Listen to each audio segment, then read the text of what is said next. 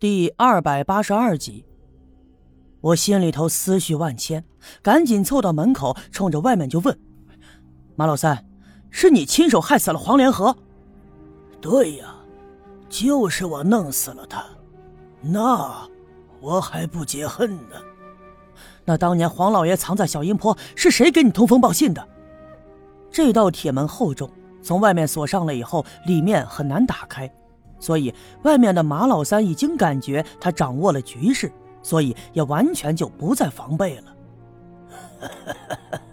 这还用问吗？是我干爹包花匠。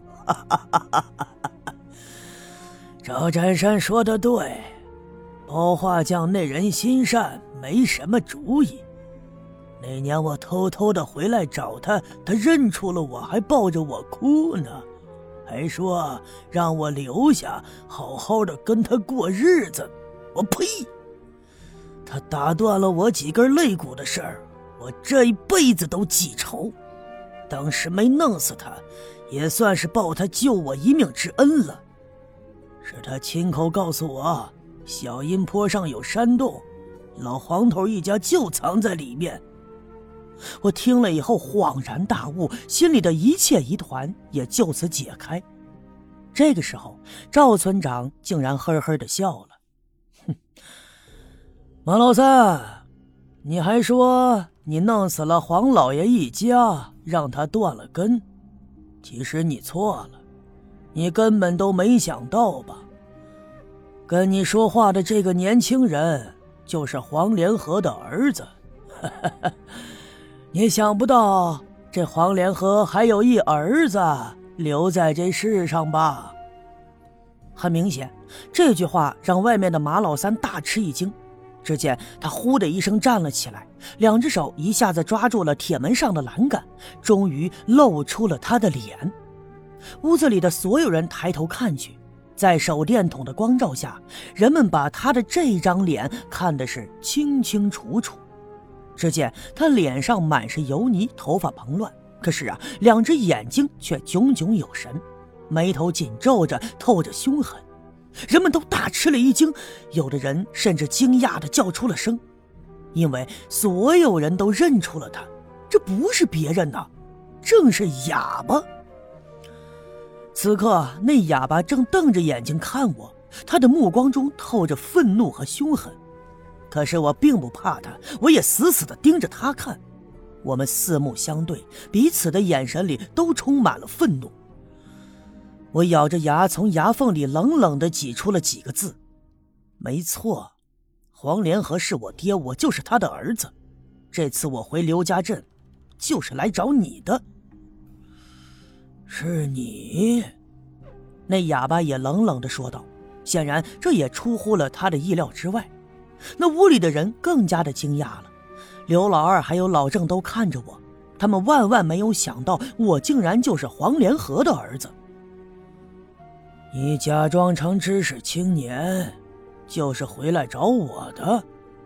哑巴冷冷的问：“对，我就是找你的，我要给我爹报仇，我给我爷爷报仇。”我的愤怒已经到了极点，两只拳头紧紧的攥着，骨头节都发出了咯吱的声响。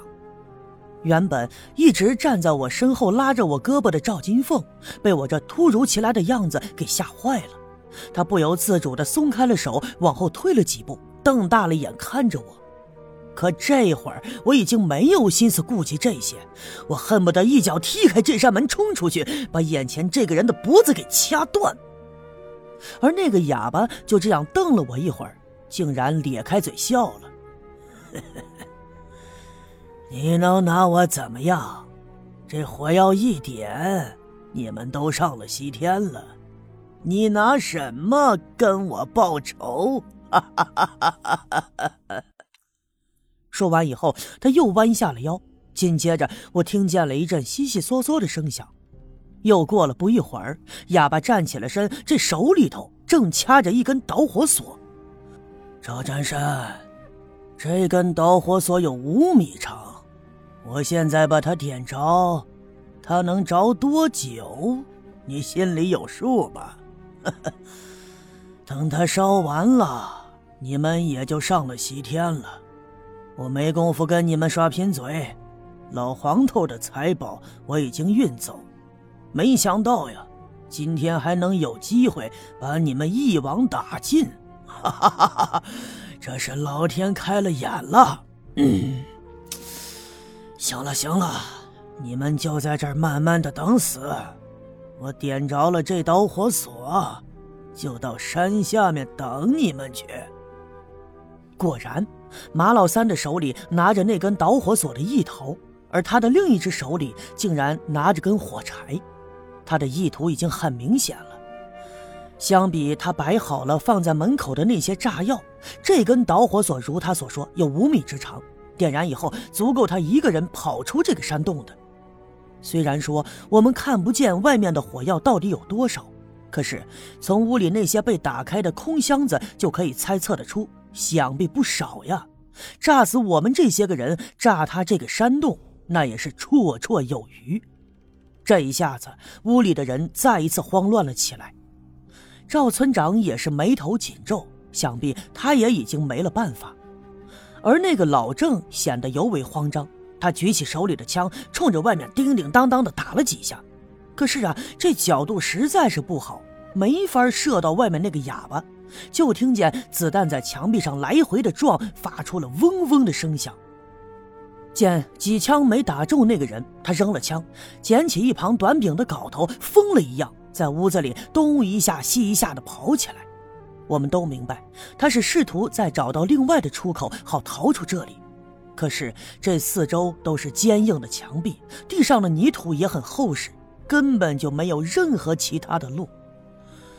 我们就这样眼睁睁地看着那个哑巴点燃了导火索，那突出的燃烧的声音在我们的耳畔一阵阵的回响，屋子里的人乱作了一团，而那个哑巴笑着，就这样冲着我们一步一步的往后退，他脸上露着得意的神色。可是啊，就在这个时候，忽然从他身后闪出了一个人来，哑巴完全没有听见他的出现。那人手里拿着一把铁锹，高高的举起，照着他的后脑猛地就拍了下来。就听得“啪”的一声响，那哑巴的身子一震，摇了几下，直挺挺的倒在了地上，殷红的血顺着他的后脑就流了出来。这一切发生的太突然了，出乎了所有人的意料。屋里的人又一次安静了下来，都挤在窗口往外面看。